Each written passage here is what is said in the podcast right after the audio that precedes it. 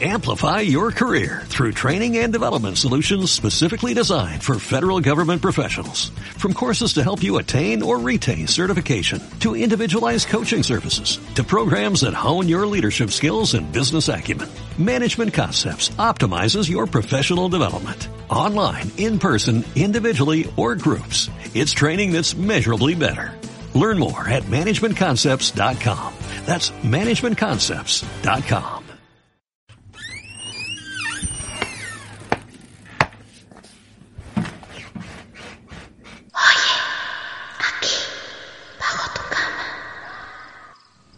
Esto es Terror Nocturno.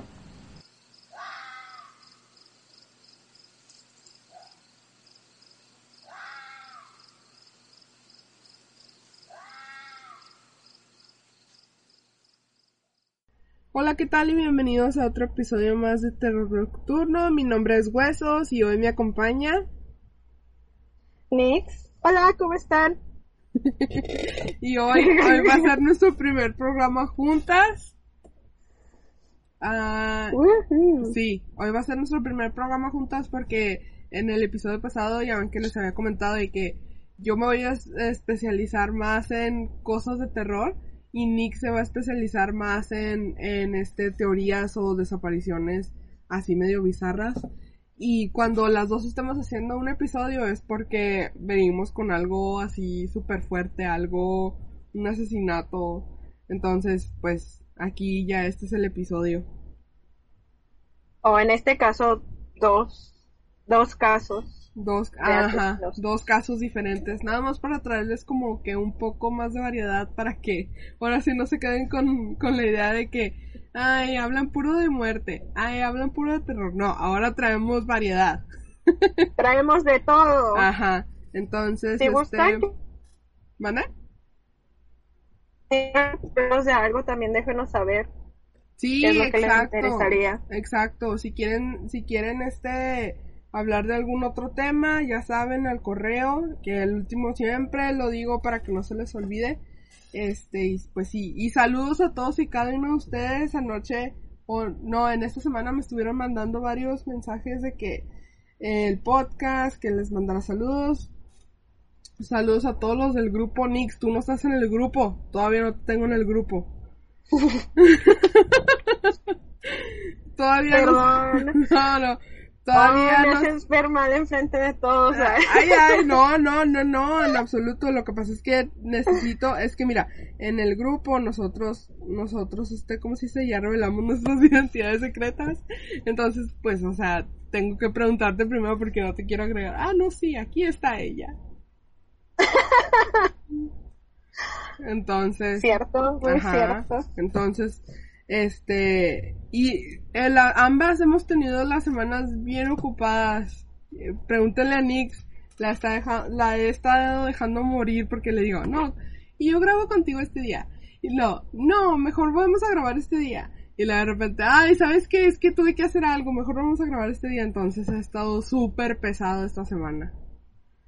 La, la neta sí. Y yo digo que todo porque las cosas aún no han llegado a un normal. Entonces Exacto. creo que todo el mundo anda corriendo y haciendo y Sí. deshaciendo con su vida como le da la gana. Ajá. Más bien como podemos, ¿no? Como, exacto. Tratar de normalizar nuestras cosas una vez más. Entonces, pues sí, saludos a todos y cada uno de ustedes, de verdad, muchas gracias por quedarse a escuchar Terror Nocturno, de verdad lo apreciamos bastante. Este, y hubo comentarios muy, muy buenos y muy positivos hacia ti, Nix. Te empezaron a decir tía Nix. Porque así nos dicen a nosotros. Bueno, así me dicen a mí tía Huesos y tía Huesos y tía Huesos. Y empezaron a decir, oh, saludos a la tía Nix. Sí, soy su tía, su mamá, su abuelita, su prima, lo que ustedes gusten. Es bienvenido. Ok, bueno, el día de hoy les traemos, eh, así como dijo Nix al principio, dos casos bien súper interesantes. Este, y estábamos hablando Nix y yo durante la semana y así como que viendo más o menos de qué nos gustaría hablar. Y hasta mero al último fue cuando, hey, ¿qué pasa si hablamos de algo de, de no sé, amor, amor entre comillas y luego, ¡pum!, matanza. o amor entre comillas. prohibidos. Ajá, amores prohibidos o amor y luego desaparición, no sé, o sea, cosas así. Entonces, Nix y yo estuvimos buscando, eh, encontramos dos muy buenas historias que de verdad queremos compartir con ustedes. Entonces, ¿quieres empezar tú? ¿Quieres que comience yo? Ah, como quieras, si quieres empiezo yo. Ok. El día de hoy les voy a hablar de Daniel LaPlante. Pobrecito. ¿No, no crees que le hacían bullying en la, en la escuela por Oh, sí, eso. Sí, claro que sí. LaPlante. La plantita. Bueno, ya. Me- perdón. Me distraigo. Am, él era de una ciudad muy pequeña en Massachusetts. Este. Perdón, ando un poco enferma. Ando un poco enferma. Em, espérame. Se me perdieron las cosas. Él, la verdad, tenía una vida muy peculiar, por decirlo así. No, la verdad no era peculiar, tuvo una, una vida, una infancia, pues muy fea. Eh, a la edad, a una edad temprana, él sufrió abuso físico, emocional y sexual de su propio padre. Eh, pues encima de toda esta tortura en, en su, ¿cómo se dice? En su infancia, eh, pues él sufría de bullying. Ahora ya me siento mal por haberme reído de su, su de bullying. apellido. Soy una fea. Este, él era disléxico. Para los que no saben qué es dislexia, es, es una condición donde no puedes leer bien, las letras las confundes o por ejemplo en vez de, de escribir ciertas letras las, las cambias o te las comes. Yo lo sé porque yo soy disléxica. no es muy, muy, muy divertido que digamos. Pero este también pues no era muy guapo que digamos. Eh, él era una persona que pues no se cuidaba mucho de su aspecto físico, tenía este acné y, y pues yo digo que hasta ese punto era como algo que también por lo que le hacían bullying. Sus papás se divorciaron eh, cuando él era un adolescente, lo cual igual este fue bueno para él, pero a la misma vez, pues, si te pones a pensar, el, el daño ya estaba hecho. Sí. O sea, ya el trastorno que traía o la... ¿Cómo se dice? El trauma que traía él, Sí. pues ya estaba ahí. Y yo digo que es muy, es muy común, ¿no? O sea, cuando, cuando un niño es abusado desde muy temprana edad y no recibe la atención que necesita, pues es muy probable, o sea, no estoy diciendo que todo el tiempo, pero es muy probable que, que puedan volverse agresivos más adelante. Perdón, estoy batallando para encontrar mis palabras el día de hoy. No te Eh. También este Daniel lo, a él lo diagnosticaron con trastorno de eficiencia de atención, lo cual significaba que era muy hiperactivo y no, no tenía muy, muy, no le iba muy bien en la escuela. Em, después lo llevaron a un terapeuta, pero su psiquiatra lo, lo abusó sexualmente también. Lo cual se me hace muy triste porque, o sea, vas a un lugar para que te ayuden y luego te hacen lo mismo. Es algo muy, muy triste. Sí. Em, después,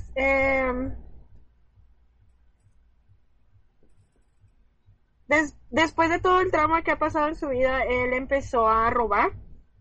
Ah, dicen que robaba a los 15 años, robaba cosas que pues a lo mejor nadie se iba a dar cuenta que sí, que estaban faltando de que alguien se había robado. Y este.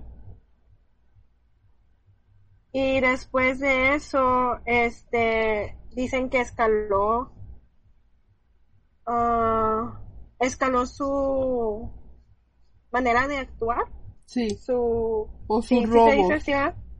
Sí, con sus robos. Ajá.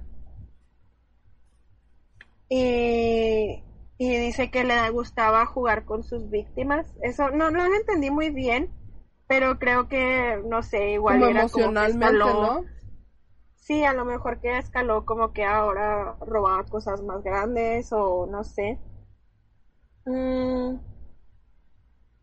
Dice que a veces en una casa robaba robaba po- poco pocas cosas y en otra am, agarraba hasta muebles y en otras pues a lo mejor pasaba por ahí pero no robaba nada. Em, para él era como un juego. Yo digo que es como, me imagino, ¿no? Que con tanta cosa que le había pasado, igual y como que sentía como que era algo lo que él tenía control, ¿sabes cómo? Sí. Porque no sé si has escuchado de, de varios como asesinos o, o criminales que tienen trasfondos similares y que, que como sienten que tienen el control, hacen a veces una cosa y lo hacen otra, Sí. pero es para ellos sentir que tienen el control. Sí, sí, sí. Entonces, bueno, este es Daniel LaPlante. Em, en 1986, bueno, les voy a contar la historia de la víctima. Em, en 1986, la familia Andrews perdió a su mamá Débora de cáncer. Este Frank Andrews eh, era el papá de dos niñas y pues estaba batallando porque él trabajaba en transporte público de noche, entonces pues a veces no podía cuidar a sus hijas en el día o así.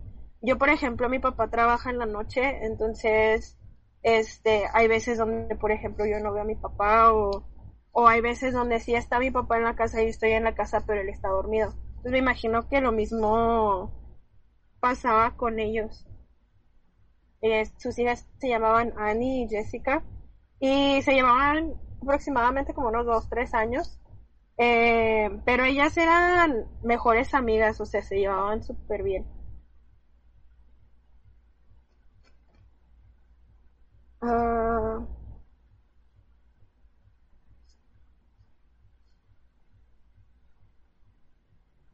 sus hijas seguían mucho las reglas y eran muy responsables, lo cual pues hacía que el papá no se preocupara mucho por ellas. Pero em, después de mudarse de casa, porque se mudaron de casa después de que se murió la mamá, después de mudarse de, de- de su casa anterior, Sí. eh, Annie, la más grande, empezó a hablar con un muchacho de pues ella tenía 15 y pues el muchacho me imagino que en ese tiempo también tenía 15 o por algún lado encontré, bueno, por algún lado escuché que tenía 17, la verdad no estoy muy segura, Ajá. pero pues adivinen, adivinen con quién con qué muchacho estaba hablando. Con Daniel. Daniel. Eh, una, o sea, ellos habían estado intercambiando textos y así. Y un día, bueno, no, no textos, se me hace que en este tiempo ni existían los textos. No. ¿Para o qué año su era iPhone X, eh, su iPhone 10, no te creas. Su iPhone 15 Su- porque vienen del Su futuro. iPhone, su iPhone 15 en 1986. Pues sí existían, pero o sea, eran de los de los super Ay, De no, no los- es cierto, no. Era de los porque ladrillos. Sí, porque eso, pero esos no tenían texto. Se los aventaban así, amarrado el papel hacia el teléfono y luego se los aventaban. Como has visto en, has visto en las películas que les ponen a los a los teléfonos grandotes les les, les abren la antena así bien larga Sí. y luego les ponen como un ¿cómo se dice? un pedazo de aluminio. Ándale, a lo mejor ya sí. No, perdónenme, discúlpenme. Estaban, se, se estuvieron llamando por Ah, teléfono. ok. Ahora tiene más sentido. Sí, que estarse enviando ladrillazos. Ay, no, ya me dio sed.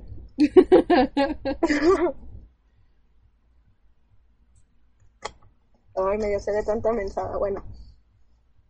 Entonces, Daniel y Annie se estuvieron este, llamando, marcando, no mandando mensajes.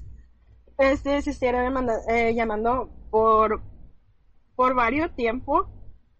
Y siempre era así como conversaciones bien... Dice flirtatious, me imagino que son coquetas. Ah, ok. como que coqueteando así por el teléfono y así de cuelga tú, no, cuelga tú. Ay, sí, las aburridas.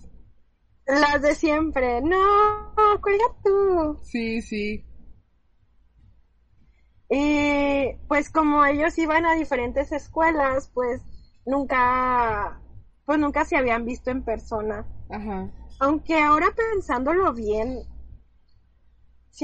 pensando pues bueno, Daniel que eh, iba por varias casas y así, ¿cómo es de que no sabía quién era ella, verdad? Bueno, pienso yo, ¿no? quién sabe, tal vez, tal vez no le tocó ir a su casa o tal vez no, no tenía interés, o sea, yo pienso que la mente retorcida de él era como que, oh, ve por lo, por lo que sea que tengan de valor y ya, no te fijes. Pues igual y sí, o igual y no, a lo mejor mira se robó cosas desde la casa de ella, ella ni cuenta se dio, vio una foto y dijo, ah, está bonita, O ándale, tal vez. Está guapilla. Ajá. Pero bueno, mientras que hablaban, Daniel se describía como una persona alta, atractiva. Este, él decía que era muy popular en su preparatoria y era capitán de fútbol, del equipo de fútbol. Lo cual, esos vatos siempre, pues, ay, le puede cerrar, unos están guapos, unos no están guapos, pero bueno, esa es mi, eso es lo que pienso yo, ¿no? Ajá. Eh, Annie, pues obviamente, como me pongo a pensar en, en mente de 15 años, o sea, ya estaba pues muy emocionada de conocerlo y un poco atraída por él.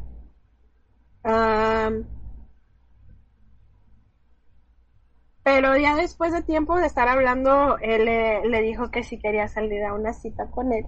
Uh. Y le invitó por una nieve y le invitó a ir a ver una película. Y ella, ella le dio la dirección de su casa y él fue, él la fue y la recogió.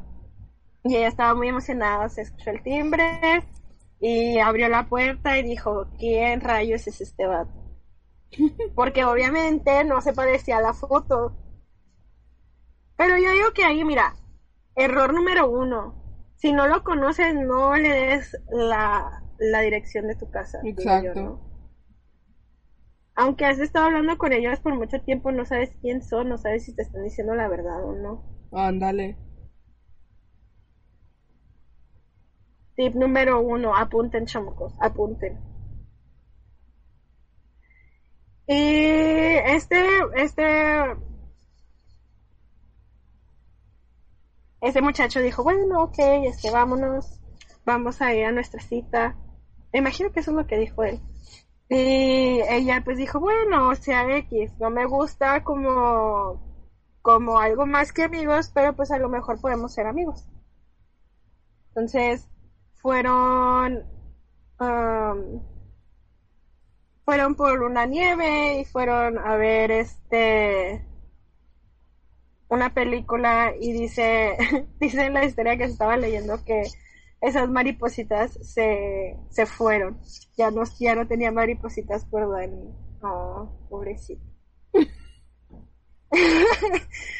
eh, conforme iba pasando la cita, ella trataba de hacer conversación con él, pero la conversación era un poco más difícil de mantener Ajá.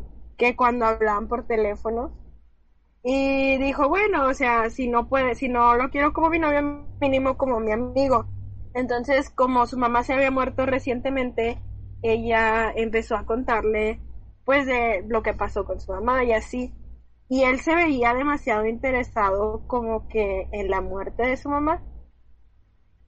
O sea, bueno, no, yo sé, pienso yo que está bien que te intereses en cómo está la otra persona, pero ya cuando empiezas a hacer preguntas como un poco inadecuadas. Inadecuadas, ándale, esa es, esa es la palabra, un poco inadecuadas, pues no está bien, ¿sabes? Entonces, pues ya ella viendo que él todavía quería seguir sabiendo, seguir sabiendo, se mal eso. Bueno, ah. viendo que él le seguía haciendo preguntas de su mamá y de la muerte de su mamá, pues ella decidió terminar la cita y se fue a su casa. Ajá. Unos días después, este, unos días después, Annie y su hermana Jessica este, extrañaban mucho a su mamá y decidieron hacer una, ¿cómo se dice cuando, cuando tratas de traer espíritus y hablar con espíritus? ¿Una sesión espiritista? Sí. Ok. Annie y Jessica trataron de hacer una sesión espiritista para regresar a su mamá bueno, no regresarla, pero poder hablar con ella porque pues la extrañaban, es obvio, o sea, tan chiquita. Y ya eh, estaban a punto de terminar su ritual y su papá las interrumpió. Vio que estaban haciendo y les dijo que pues su mamá ya se había ido y que no había nada que podían hacer. Le dijo que les dijo que ya no volvieran hacer, algo así. Sí. Porque pues no, no manches, qué miedo. Bueno, yo con esas cosas, yo tampoco, yo no me meto. He escuchado tantas malas historias. Sí, no, no lo hagas. Ay, no. Nada más de pensarlo me da como... Ajá. No sé. Bueno, entonces ya, pues no pasó nada ese día y y dijeron, bueno, o sea, ya no pudimos contactar a nuestra mamá, muere, aquí muere el caso.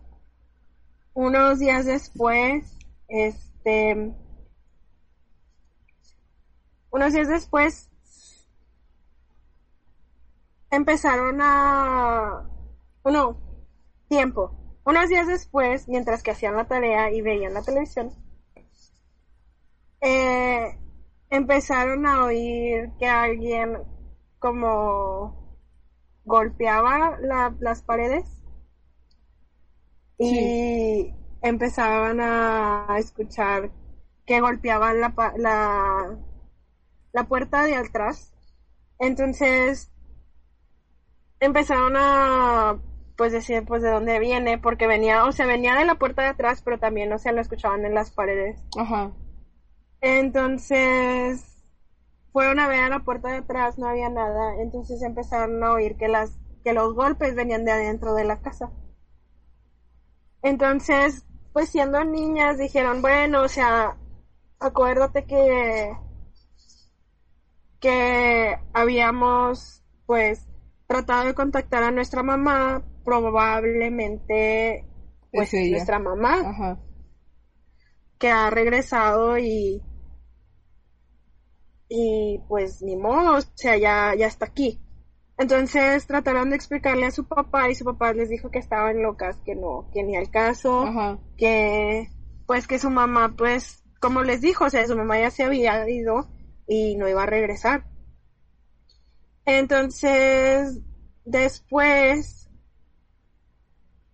empezaron, a la misma hora empezó otra vez, día, o sea, el día siguiente empezó otra vez empezaron a escuchar estos ruidos y las niñas pues se fueron a dormir, dijeron, bueno, X, o sea, ya vamos a dormirnos. No sé qué piensas en ese momento cuando escuchas ruido. todo eso, ruido, ¿sabes cómo? O sea, igual y hicieron lo mismo que, que hacíamos todos, de que te metías a tu cama y te tapabas hasta arriba y ya. no te agarrara el cucuy. Ajá. Y entonces pues empezaron, pues, empezaron a estar muy asustadas porque dijeron, bueno, o sea, nosotros pensamos que es nuestra mamá, nuestro papá dice que no es nuestra mamá, entonces, ¿qué está pasando? Y el papá seguía pensando que era en ellas, o sea, tratando de llamar la atención porque dicen, bueno, o sea, se, se murió nuestra mamá, este, nosotros, pues, el, el papá nunca está en la casa, entonces quieren, pues, más atención. Ajá. Entonces un día escucharon ruidos en el, en el sótano. Y bueno, aquí donde vivimos no hay sótano, pero creo que si tuviera sótano nunca iría al sótano. Sí. Eh, escucharon cosas, ruidos del sótano, pero nunca, pues no supieron qué onda, ¿no? Entonces, pues ya se cansaron de escuchar los ruidos y dijeron, bueno, vamos a ir al sótano. Y encontraron escrita en la pared con rojo, este, I'm in your room. I'm in your room, come find me. Y dice, estoy en tu, en tu cuarto, ven y encuéntrame. Oh, ¿Tú qué pensarías, huesos? Pues, o sea, sí me sacaría de onda, así como que, ¿ah? yo no iría, yo no pisaría mi cuarto en meses. No, porque pues te quedas así como que... Sí, pues te sacas de onda. Entonces corrieron hacia arriba y le hablaron a su papá, le hablaron a la policía y la policía investigó y no pudieron encontrar a nadie en la casa, pero encontraron las palabras en la pared que fueron escritas con katsu. Ok. Frank, este, le creyó a sus, a sus hijas, no, creyó que sus hijas, este, le estaban jugando una broma. Y pues como había dicho que pensaba que le estaban jugando, este, que, que querían atención. Después pasaron unas semanas donde pues no pasó nada, no había golpes, no había ruidos extraños, nada, nada fuera de lo normal. Eh, hasta que un día, mientras que veían una película, empezaron los golpes otra vez. Ajá. Frank estaba, estaba en el trabajo y Annie y Jessica estaban solas las niñas eh, corrieron hacia, hacia el segundo piso donde estaba el, el ruido. Y lo único, lo único que encontraron fue un mensaje que decía I'm back, find me. Que, que en español es estoy de vuelta, vengan a encontrarme. Ay, no, no, nada, me pongo a pensar en la mente de estas niñas y digo, qué horror. Ajá. Entonces corrieron fuera de la casa y se fueron, fueron a pedir la ayuda de unos vecinos y el papá, pues me imagino que le hablaron del trabajo y regresó a ver a sus hijas llorando aterradas o con obvia razón. Y pues frustrado y fastidiado el papá decidió este entrar a la casa él solo. Dijo, bueno, aquí se acaba todo esto, a la madre le voy a dar, vamos a ver qué onda. Sí. Y entró y pues va, va, empieza pues en la planta baja, ¿no? y sube hacia donde está el cuarto de su hija y se asusta porque ve a un hombre eh, arriba de las escaleras. O sea, me imagino que iba subiendo las escaleras y estaba parado enfrente de las escaleras. Y el hombre estaba vestido con el vestido de la de la mamá o de la esposa de este señor. Usando una una peluca güera y tenía pintura de camuflaje en su en su cara. Ajá. Manches. Yo hubiera visto eso y me hubiera cagado la neta. Pues es que, o sea, al principio no reaccionas. Ya después cuando pasas, cuando ya es cuando dices tú, ah, caray, ¿qué pasó? No solo eso, pero el hombre también traía una, una hacha. Frank, con obvia razón, corrió fuera de la casa e inmediatamente le habló a la policía. Él finalmente les creyó a sus, a sus hijas y la policía buscó por toda la casa, pero pues no encontraron nada. Encontraron múltiples mensajes escritos en las paredes alrededor de la casa, incluyendo otro, otro que decía, te casarías conmigo. Wow. No, lo sé. Creo que esto, esto, no sé. De tantas propuestas de matrimonio que he visto, esta sí se pasó. Esto es muy fuerte. Esta es muy fuerte y muy original. Ajá. Espérame. Ay, no manches, ok. Eh, una vez que... Una vez que los oficiales buscaron en toda la casa, encontraron detrás de un librero, encontraron una puerta escondida en la cual encontraron al, al muchacho. Y, y adivinen quién fue. Daniel Daniel. Eh, por meses, Da- Dani- Daniel este, estaba viviendo adentro de las paredes de la casa de la familia. Wow. O, o sea, por meses, no por días, no por semanas, por meses. Por meses.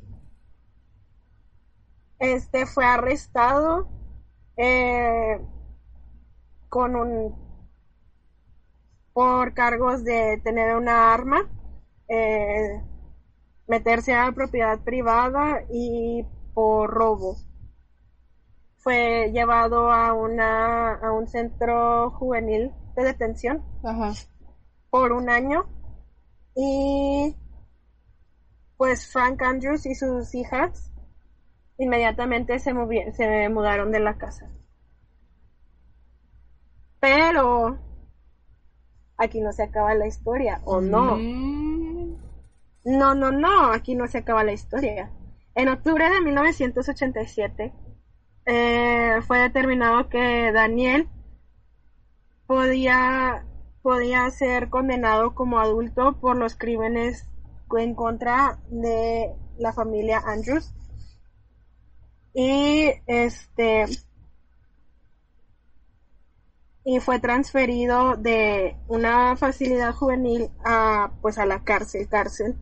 Y su mamá decidió pagar la fianza de su hijo para que lo pudieran sacar.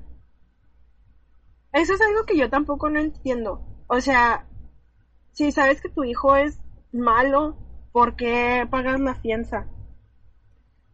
es, es el amor incondicional de madre. Una vez que seamos madres vamos a entender. el cual yo voy a durar muchos años, ¿verdad? Pero Un día que seamos madres, pues ahorita no entiendo ni madre. ahí está. Eh, entonces, casi inmediatamente, pues Daniel regresa a sus mañas, si se puede decir así, Ajá. pues metiéndose a casas, este, robando. Y pues esto puede ser como visto como pues lo más alto de su carrera criminal, se puede decir Sí. así. Eh,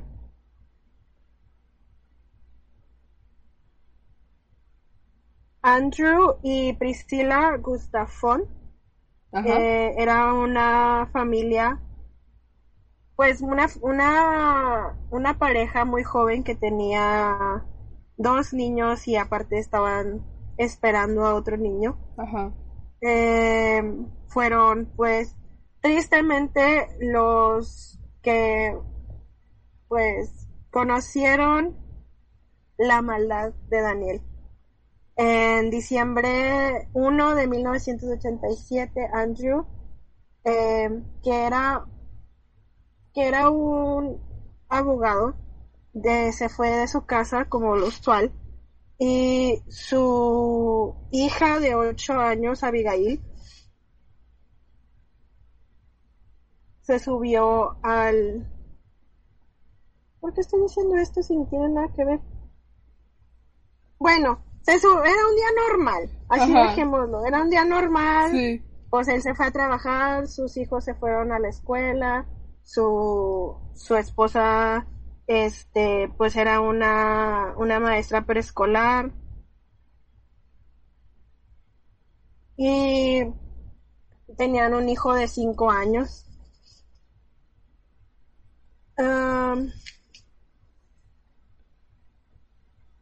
Y ese fue el último día que los vieron vivos. Cuando Andrew regresó a la casa del trabajo esa tarde, encontró a su familia entera, pues, asesinada. Y pues toda la toda la pequeña ciudad estaba pues en shock, o sea, cómo te pones, cómo te cómo te quedas después de escuchar que una joven mamá y sus dos hijos fueron asesinados. Ajá. Entonces, pues en esta ciudad, o sea, obviamente, pues sí eran comunes los crímenes, pero no, los crímenes, pero no eran como crímenes violentos, ¿sabes cómo? Ajá. O sea, eran crímenes, pues, casuales. Bueno, no estoy diciendo que los crímenes sean casuales, O- ¿verdad? lo que pero pasa pues es que no, crímenes no sucedían mucho. O sea, no. O sea, sí sucedían, pero no era, eran como por robar o, o, o cosas así, no, no de lastimar a la gente o Ajá. casos muy brutales. Sí. Entonces, en ese momento, ellos, eh, los detectives empezaron a investigar y pues desde el principio como que tenían a Daniel LaPlante pues en la mira porque este muchacho vivía directamente atrás de la familia Gustafón. Sí. Entonces, pues dices, o sea, ya, ya cometió un crimen, eh, pues el crimen que había cometido no era súper violento, pero pues si le hubieran dado la chance, pues sí hubiera sido violento. Exacto. Entonces, pues empezaron a ver, pues, evidencia de dónde estaba, de dónde había estado, de con quién había estado. Y fueron a la casa de la mamá. Ajá. En, en una entrevista de los detectives escuché que los que fueron a buscarlo a su casa y la mamá como que no les quería decir dónde estaban ni tampoco quería cooperar mucho con ellos. Pero en cuanto él escuchó que la policía estaba ahí, salió corriendo hacia el bosque y fue donde la policía lo atrapó y lo pues lo agarraron. Ajá. Eh, dicen que que él se metió a la casa de Pamela Maquela Ajá. y la tuvo como rehén.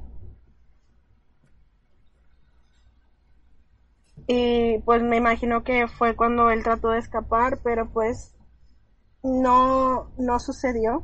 La policía lo agarró, él se dio por vencido y pues lo arrestaron. Fue, fue, ¿cómo se dice? Le dieron cargos de homicidio triple y fue encontrado guilty. Y este muchacho pues me imagino que ya nunca va a salir de la cárcel. En el 2017, el abogado de Daniel, eh, aquí en Estados Unidos tienen algo que se le dice appeal, que puedes apelar. El Entonces, Sí, su abogado pues hizo su papeleo para que pudiera apelar. Em, y para que fuera como dado como un caso juvenil, lo cual sí es, es como un caso juvenil, este es más probable que te den menos menos años. Pero en 2000 en el 2019 Mach- Massa- Massachusetts Ajá. eh, decidió que él continuaría sirviendo la misma condena que él tenía. Entonces, pues, lo más probable es de que no vuelva a salir, al menos de que le vuelvan a dar su, ¿cómo se dice? Su, que le, pues, cuando él vuelva a apelar, que le, que, que acepten su apelación. Sí. Pero así es, así fue. Esos son los hechos. Wow. Pero miren, estas son las cosas. Son varias cosas que tenemos que aprender de aquí. Uno, nunca le des tu, tu dirección a Tu nadie. información a nadie. Al- sí, tu información a nadie. y siempre ve, esas personas, sí, y siempre ve esas personas en público, en un lugar súper público. Sí, especialmente, o sea, sí, igual y a lo mejor dices, bueno, o sea, estamos llamando por varios días y así, pero aún así tú no sabes si la persona que estás hablando es la persona, es la persona que te está diciendo que es. Que es en verdad. Ajá, porque hay muchos casos así. Exacto. Exacto. Segundo, bueno, si ustedes quieren, pero yo la verdad yo no les recomiendo, no hagan sesiones espiritistas si no saben nada que están haciendo. Exacto. ¿Por qué? Porque no te confundes y te pasan cosas así. Y tercero, si te está diciendo tu familiar algo, pues ponle atención. Yo digo, ¿no? Exactamente. Exactamente. Sí. Muy buena historia, me gustó. Daniel estaba enfermo. Y pues el trauma que tenía. El, Sí, su, su y- trauma pasado, entonces yo creo que eso fue lo que lo motivó a que hiciera, hiciera esas cosas. Exacto. Y también que- se me hace como muy triste de que no puedo tener a alguien que le, le diera la ayuda Que necesita. necesaria. Ajá, exacto. Exacto. Muy buena tu historia. Bueno, pues ahora yo les voy a traer una historia súper increíble que fue súper sonada en Estados Unidos por el hecho de que muchos piensan que las mujeres asesinas no son no son tan comunes, pero en realidad sí lo son. Hasta ahorita, en el aspecto de los asesinos que han eh, pegado así súper grande en Estados Unidos, una de ellas está eh, es esta Aileen Warun- Warunos, que si han visto la película, ajá, que si han visto la película está sale en la película de Monster. Bueno, no sale, ¿verdad? Pero es es la historia de ella. Entonces yo les quería traer esa historia de Jody, Jody Arias. Eh, esto fue, su- les digo, fue súper sonado para el 2015 por la manera en la que una persona, hasta qué tanto puede llegar una persona en, abro comillas, el amor.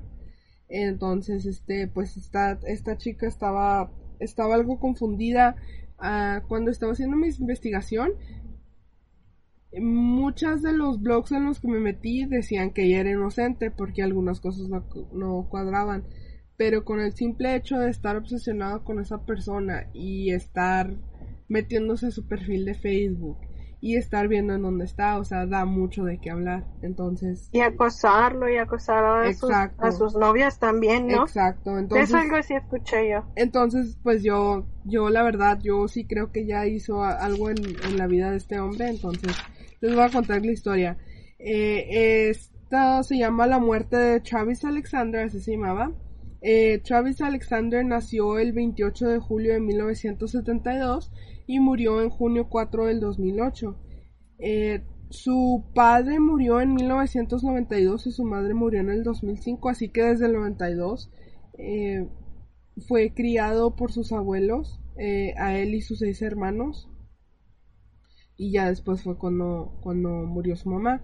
Él era un vendedor americano quien murió a, la, a manos de su exnovia, Judy Ann Arias, quien nació el 9 de julio de 1980 en Mesa, Arizona. Entonces, Arias fue convicta en muerte de primer grado en mayo 8 del 2013 y fue sentenciada a cárcel de por vida sin posibilidad de libertad condicional en abril 13 del 2015. Eh, la causa de la muerte de este hombre, de Travis Alexander o Alex, así es como me voy a dirigir a él, fue por trauma balística, un disparo en la cabeza, y no se sabe si fue hecha en post-mortem o antes de que de lo que de que pasara lo demás. ¿Y a qué me refiero a lo demás? Eh, porque fue apuñalado 27 veces. fue apuñalado 27 veces y todavía le cortaron la garganta. Eso se debe a pérdida de sangre, ¿verdad? Eh, ¿Cómo pasó todo esto? ¿Cómo se dio todo esto? Bueno, Jody conoció a Alexander en una conferencia de Las Vegas, Nevada, debido al trabajo.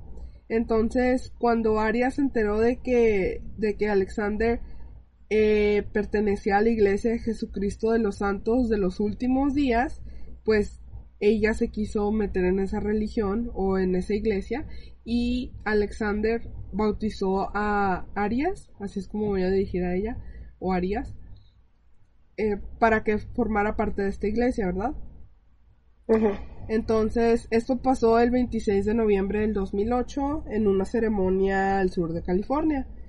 Eh, Alexander y Jody comenzaron una relación amorosa en febrero del 2007. Eh, Arias se movió a Mesa, quien es Jody, y ya sé que sigo mencionando su nombre, pero es que así es como lo tenía notado, perdón.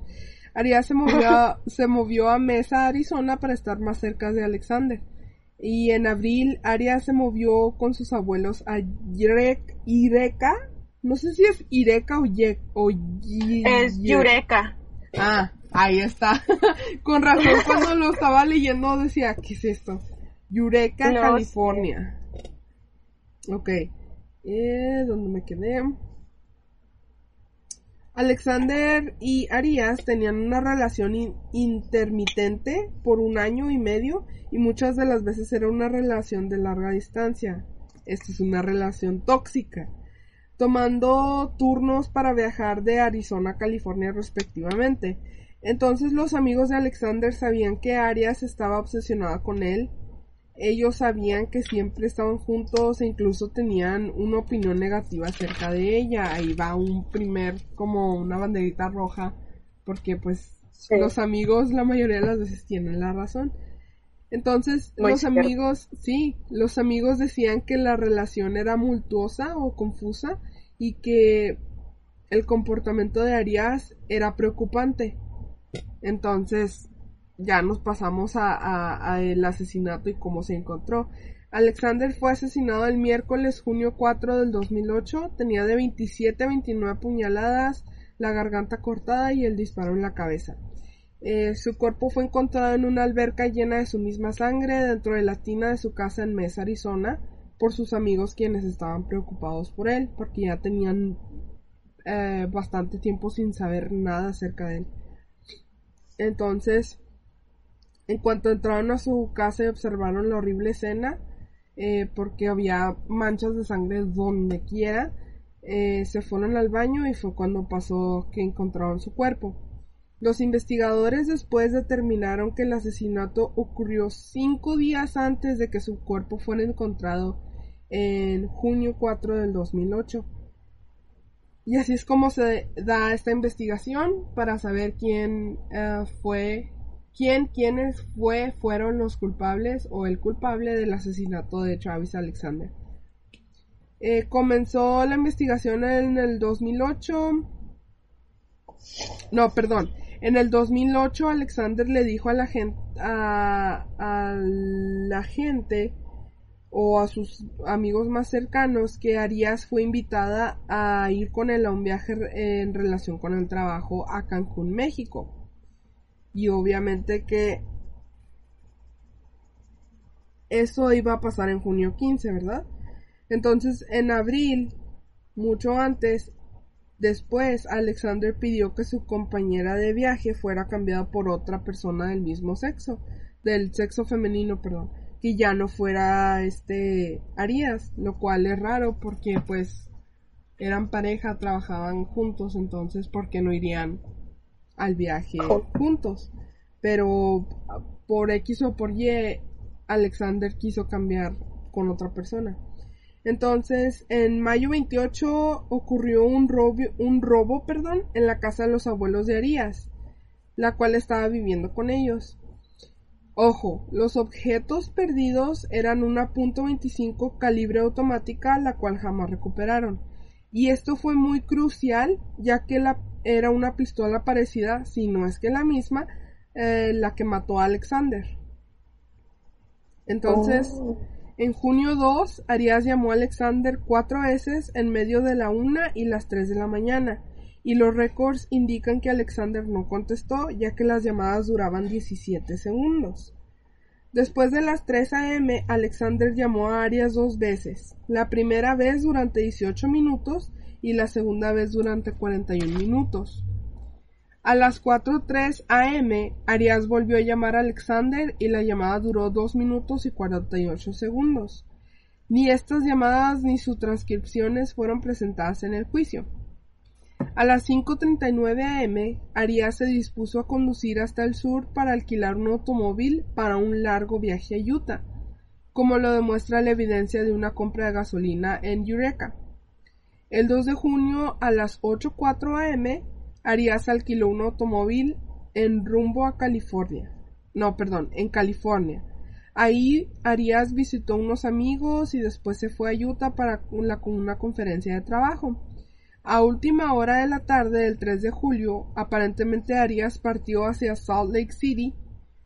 Entonces, ahí es donde se empezaban a preguntar como que, ah, caray, ¿por qué está haciendo tantos viajes o escalas?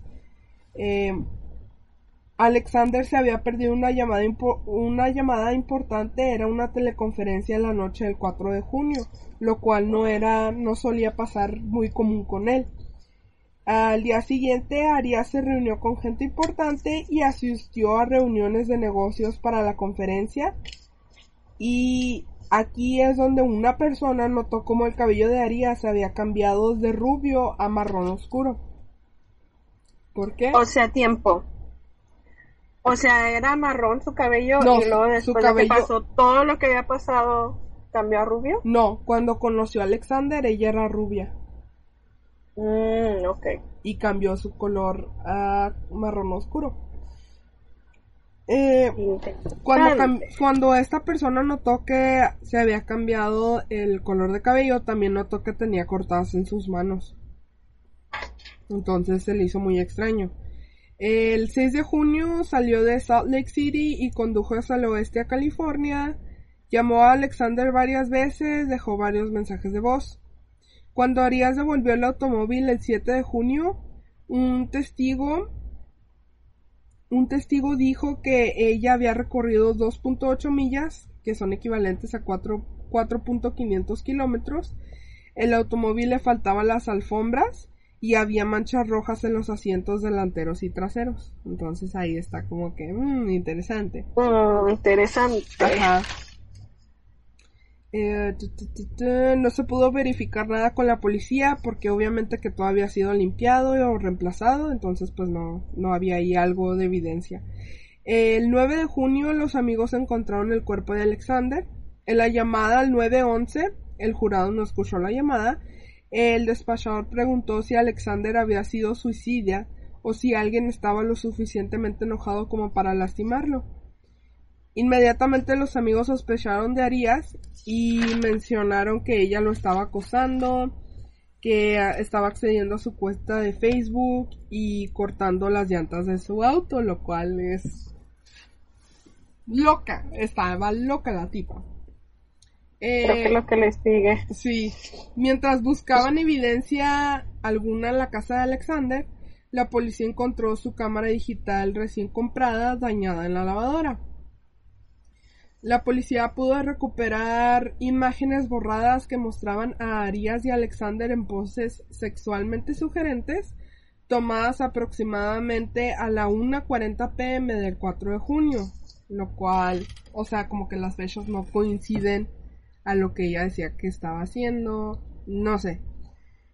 Eh, la fotografía final de Alexander vivo que muestra en la ducha fue tomada a las 5.29 pm ese día, lo cual yo me acuerdo cuando este caso empezó a sonar mucho, porque hasta se hizo una, pe- una película serie, creo, eh, libros, o sea, sacaban informaciones del caso, creo que hasta el caso lo pusieron en la televisión en vivo, cosas así, mostraron una foto y a mí no se me borra esa foto porque está muy triste, donde él está como adentro en la tina y parecía que estaba llorando y ella le tomó una foto.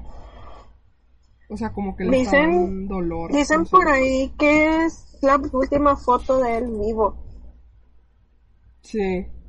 Eso dicen por ahí, pero sí parece que sí está llorando. Se ve muy triste, la verdad.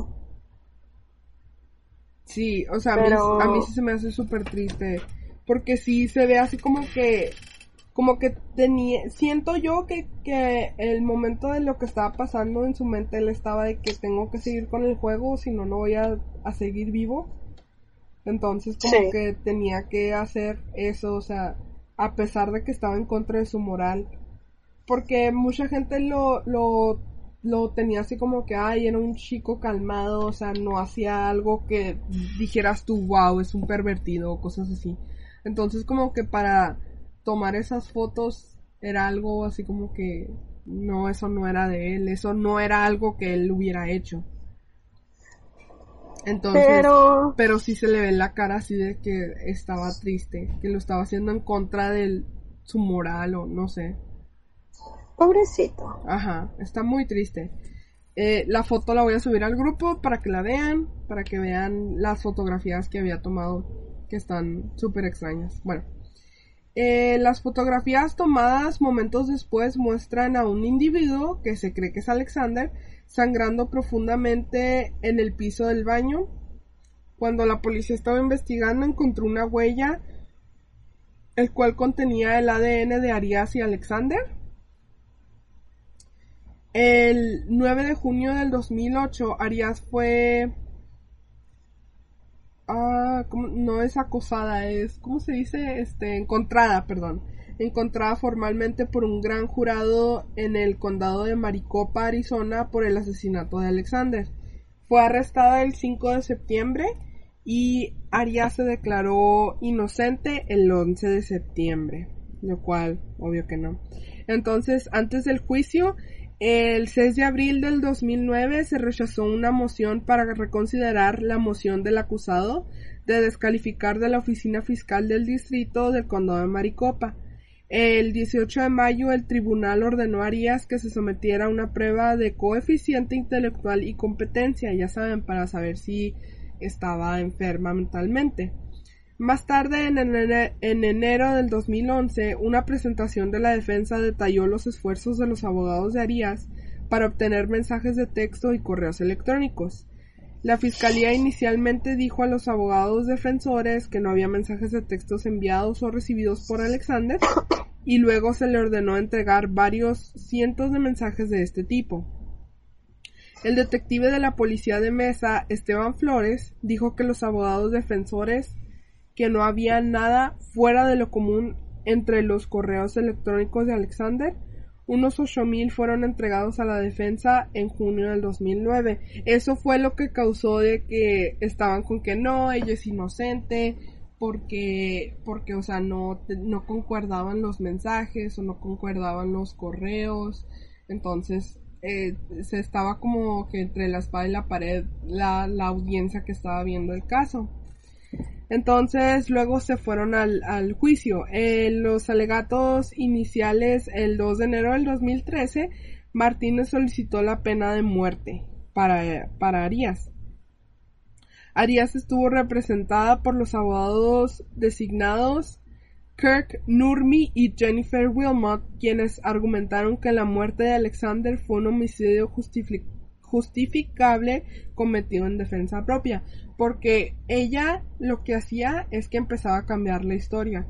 Unos días salía con que no, es que me defendí, eh, porque él quería abusar sexualmente de mí, bla, bla, bla, pero o sea, ahí está la evidencia de las fotos, no, o, sea, cambia mucho. Después dijo que, eh, eh, que habían entrado a robar y que, y que ella por querer, que él por querer defender a, a esta, a Jody, pues le dieron el balazo en la cabeza y que cuando lo estaban apuñalando ella metió sus manos y por eso tenía las manos cortadas pero y luego entonces por qué no se explica por qué el hecho de que ella se pintó el cabello o por qué había manchas ah, rojas en el carro porque algo tuvo que haber pasado a menos que eras de su misma sangre pero algo tuvo que haber pasado para que se diera eso entonces el compañero de trabajo de, de Arias testificó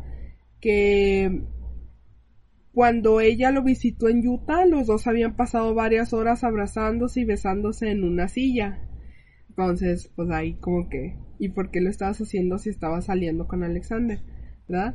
Ella le dijo que se había cortado las manos con un vidrio roto mientras trabajaba en un restaurante llamado Margaritaville, ¿verdad? Un detective testificó que ningún restaurante con ese nombre había existido nunca en el área de Eureka. En ese momento, Arias trabajaba en un restaurante llamado Casa Ramos. Después, Arias testificó que después de cortarse el dedo tenía un millón de margaritas para hacer. Más tarde, la fiscalía argumentó que dando que se le encontró una bala calibre .25 cerca del cuerpo de Alexander, se robó una pistola del mismo calibre en la residencia de Arias, lo que les comenté. Eh, ella según dicen que ella había organizado el robo y había utilizado esa arma para matar a Alexander, pero nunca fue probado si fue cierto o no. Eh, Martínez afirmó que Arias había acechado perdón, a Alexander y le había cortado los neumóticos dos veces. Además, en los últimos días antes de su muerte, Alexander le había llamado psicópata y lo peor que me había pasado y declaró que le tenía miedo. Por eso es que yo digo que ahí se basan mucho en la fotografía de Alexander, donde está asustado, porque es obvio, o sea, los hombres también sienten miedo hacia, las mujeres, entonces, pues, ahí está un punto. Eh, después Arias subió al estrado en su propia defensa el 4 de febrero del 2013, eh, declarando durante un total de 18 días y el tiempo que Arias pasó en el estrado fue calificado por el abogado defensor penal Mark Geragos como sin precedentes. Entonces, el primer día de su testimonio, Arias contó que sus padres la abusaron violentamente desde que tenía siete años, lo cual no es excusa, pero muchos asesinos siempre traen como que ese... Ah, lo vimos con Daniel. O sea, sí, o sea, traen como traumas pasados. Pero eso no significa que el hecho porque te violentaron, ajá, quiere decir que también vayas a hacer algo igual o peor. Entonces, pues ahí está uno. Ella testificó que alquiló un automóvil eh, porque el sitio web le dio dos opciones, una al norte y otra al sur, y su hermano vivía al sur, ¿verdad?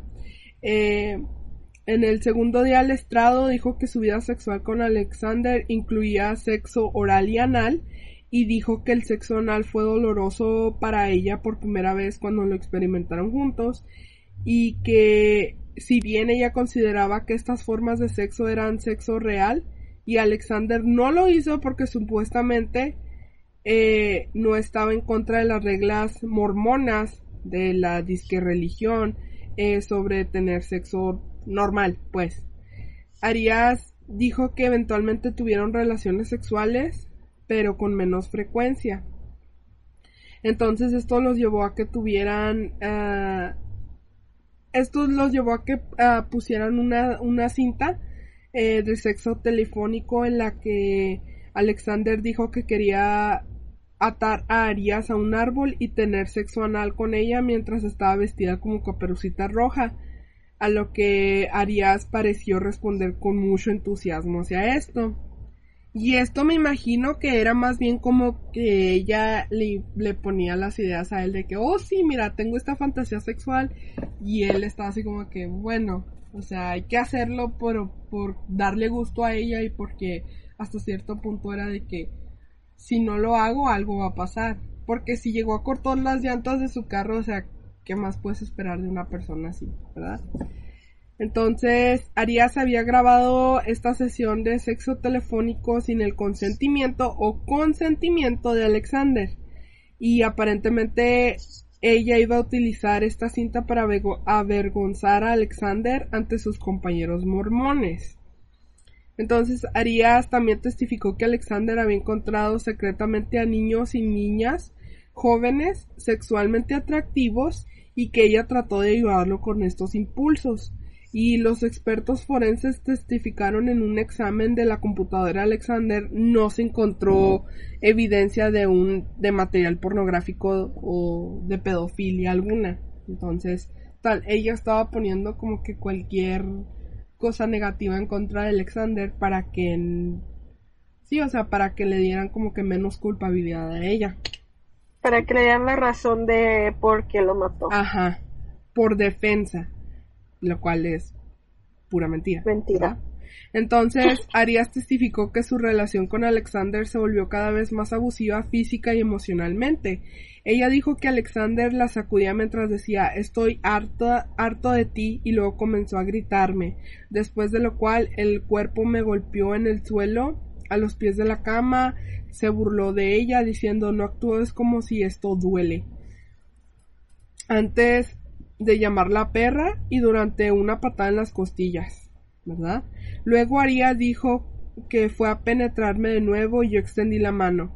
Alias levantó su mano izquierda en la sala del tribunal mostrando, mostrando su dedo anular que estaba torcido. Según Arias, la disfunción de su relación alcanzó su clímax cuando ella lo mató en defensa propia después de que él enfureciera cuando ella dejó caer su cámara. Luego van las fotos, o sea, como que no, no, no sé, como que no, no se adhiere bien como debe de ser, ¿verdad? Este, lo cual ella, ella pues obviamente tenía que luchar por su vida ante esto, ¿verdad?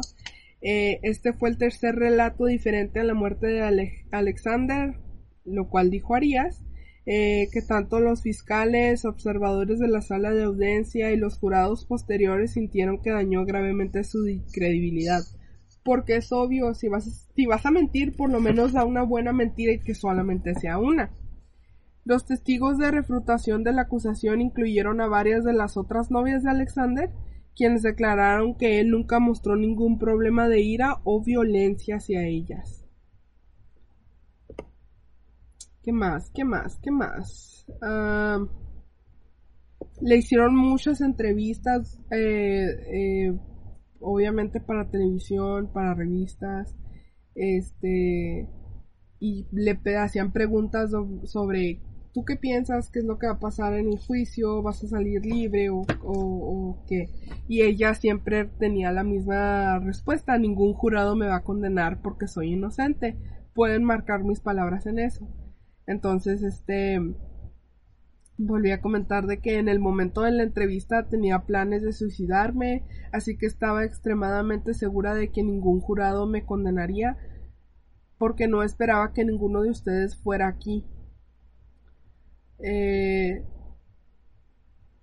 al final de su contrainterrogatorio de Arias, Martínez repitió el video y provocó que Arias afirmara que ella había dicho eso durante las entrevistas porque no sería condenada, porque según ella era inocente, ¿verdad?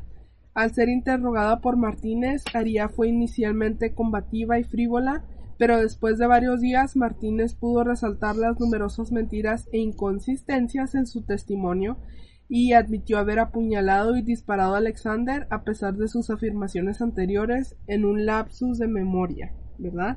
Porque recuerden que todo por más que digan que juras decir la verdad y nada más que la verdad ante, ante cuando estás en el podium, nunca la dices. Entonces,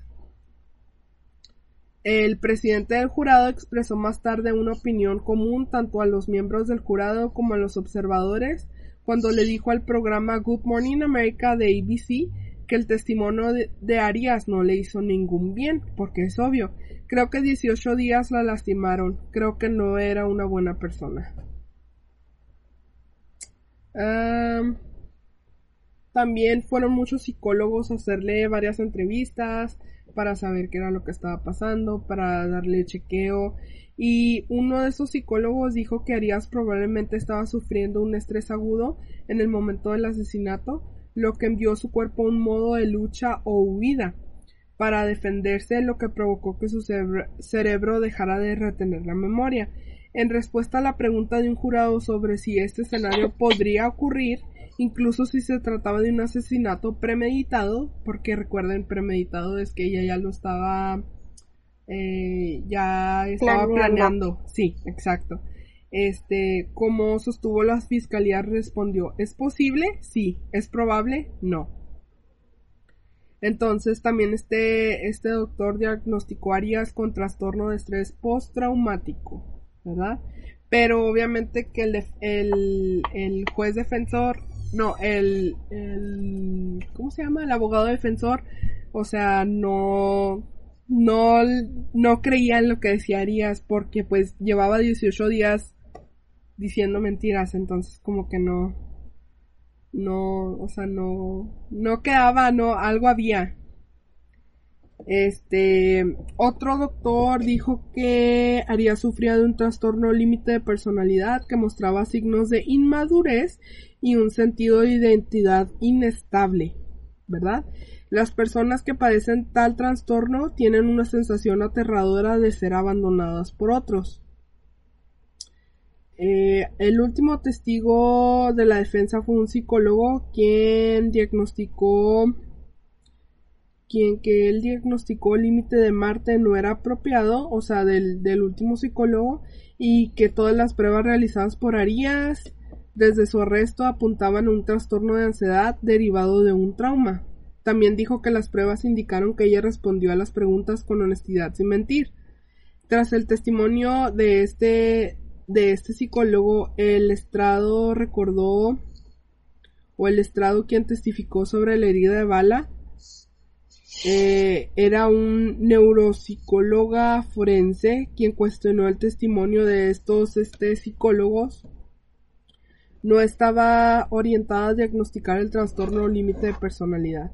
Entonces, todo esto se terminó hasta las 8.29 pm de ese día, lo cual era un día súper largo. Luego regresamos otra vez el 24 de abril en respuesta al testimonio anterior de Arias sobre la compra de una lat de gasolina de 5 galones en una tienda de Walmart en Salinas el 3 de junio del 2008, que regresó el mismo día, la fiscalía llamó a una persona, un empleado del único, de la única tienda Walmart. Eh, esta persona dijo que según los registros de Walmart nadie devolvió una, una lata. Me imagino que ha de ser de sus galones. Uh, ¿Dónde me quedé? Que nadie devolvió un galón de gasolina que tenía obviamente 5 galones a esta fecha y que Arias devolvió este, este galón una semana después, el 3 de junio del mismo año. Entonces, como que igual y no, los argumentos que sacaban no coincidían, entonces estaban como que sí, como que no. Este, en los argumentos finales, el 4 de mayo, la defensa de Arias argumentó que la teoría de la premeditación no tenía sentido, ¿Qué pasó en ese momento en el tiempo? La relación, la relación del caos, eh, que terminó en caos también. No hay nada de lo que pasó el 4 de junio en ese baño que parezca planeado. Podría ser también que después de todo lo que pasaron en esa relación, ella simplemente se quebró. En última instancia, si la señora Arias es culpable de algún delito, es del homicidio y nada más. Entonces, eh, Martínez, quien era el abogado defensor, dijo no hay evidencia de que él haya puesto la mano encima nunca. Nada indica que esto sea menor que una masacre. No había forma de apaciguar a esta mujer que simplemente no lo dejaba en paz. Ay, está, está fuerte esto. Entonces, eh, el 7 de mayo del 2013, luego de 15 horas de deliberación, 15 horas les tomó el saber si era culpable o no, Arias fue declarada culpable por asesinato en primer grado. De los 12 miembros del jurado, 5 la declararon culpable de homicidio premeditado en primer lugar y 7 jurados la declararon culpable tanto de homicidio premeditado en primer grado como de homicidio grave. Cuando se leyó, el veredicto de la culpabilidad, la familia de Alexander sonrió y se abrazó entre ellos. La gente fuera de la sala del tribunal comenzó a gritar de la emoción.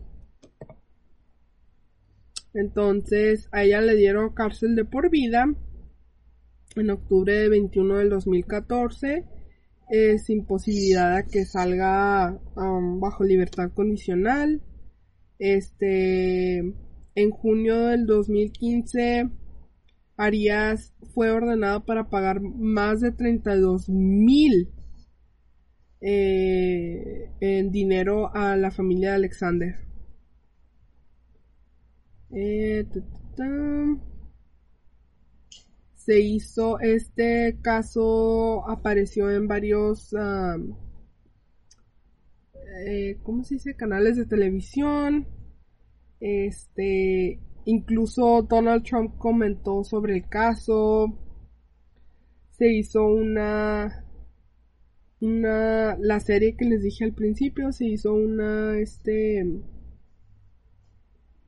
una televisión no un show una película eh, show que se llama Jodie Arias Dirty Little Secret en el 2013 ah, ¿Qué más? ¿Qué más? Hicieron varias entrevistas, de hecho hay varios videos en, en este en, ¿cómo se llama? En internet. Y algo muy interesante, lo cual he visto con varios otros, este, asesinos seriales, es que Jodie, ¿dónde está?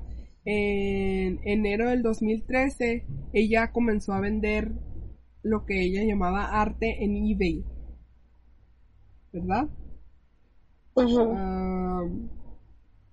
se supone que eh, ella quería sacar dinero de este arte para poder pagar eh, para poder pagar los viajes que habían costado de, de, la familia de Arias para ir al tribunal, para ir al caso, eh, para ir a verla y para que ella recibiera mejor comida en cárcel, ¿verdad? y les digo, había, había este, ah, perdón, había este, ah, testimonios de que Arias era víctima de violencia doméstica, había este, en Twitter se la pasaban este, eh, poniendo información, incluso a este testigo lo acusaron también, eh, ¿qué más?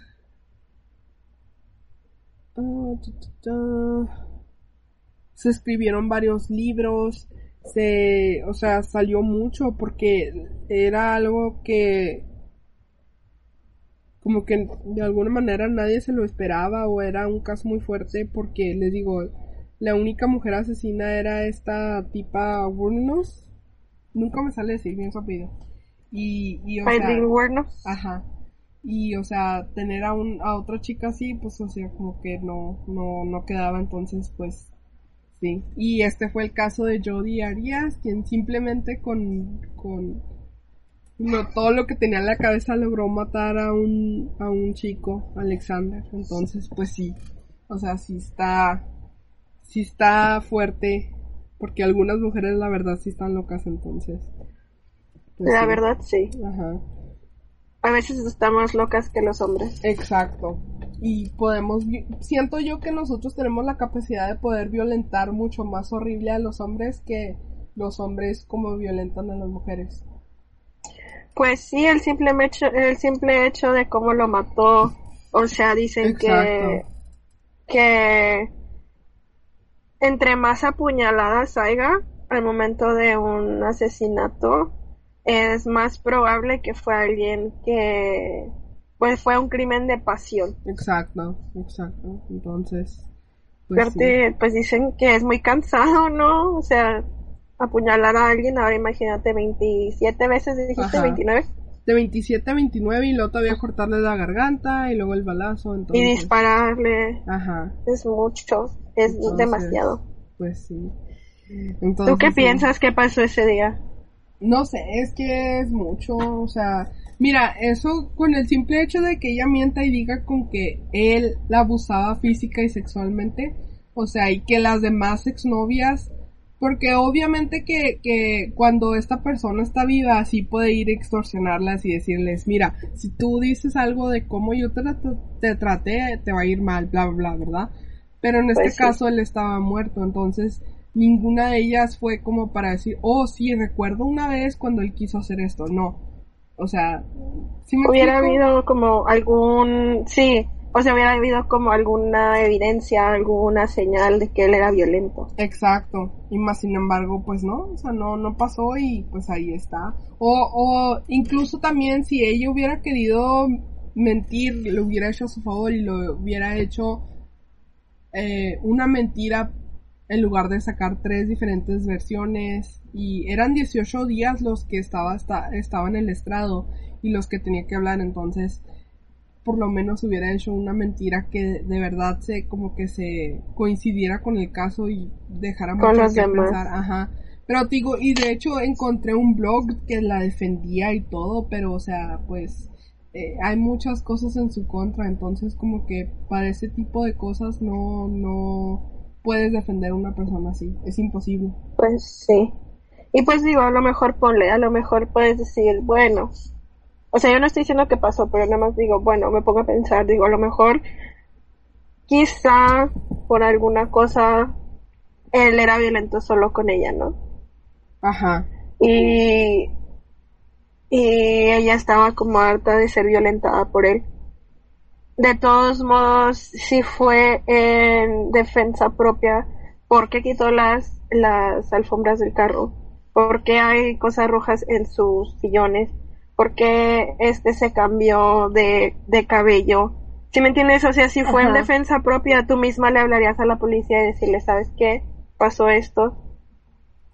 Y pues ni modo, o sea, perdón, pero fue en defensa propia. No te estarías cambiando tu apariencia, no estarías cambiando tu carro. Exacto. No sé, a mí se me hace algo muy interesante. Exacto.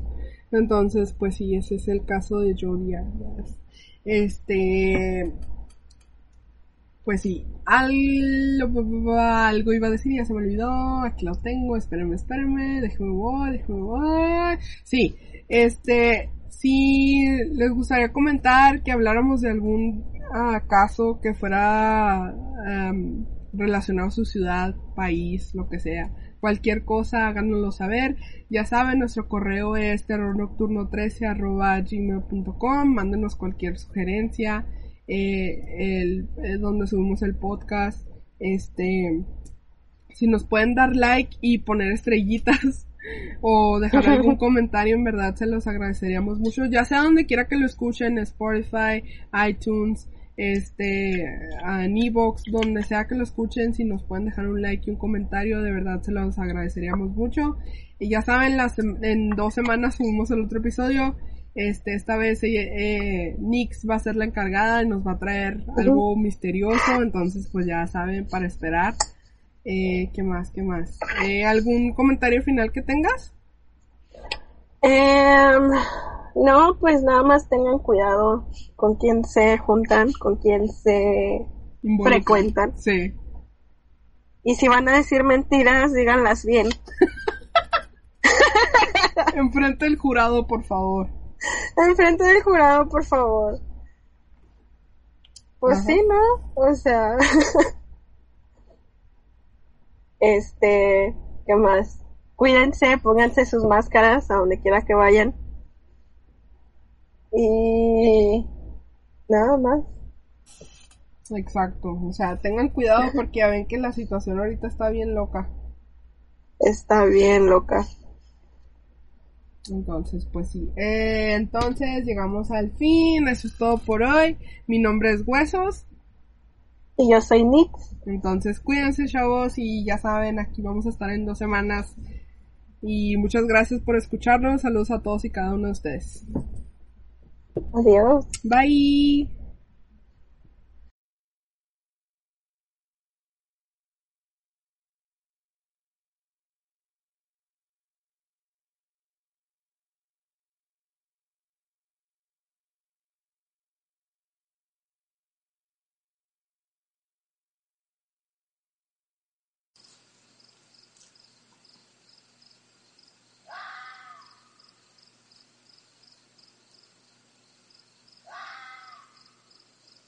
Recuerda revisar bajo tu cama antes de dormir.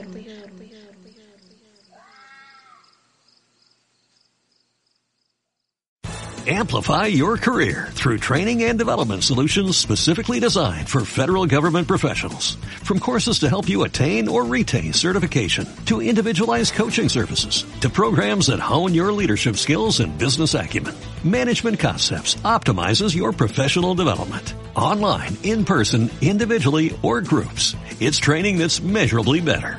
Learn more at managementconcepts.com. That's managementconcepts.com.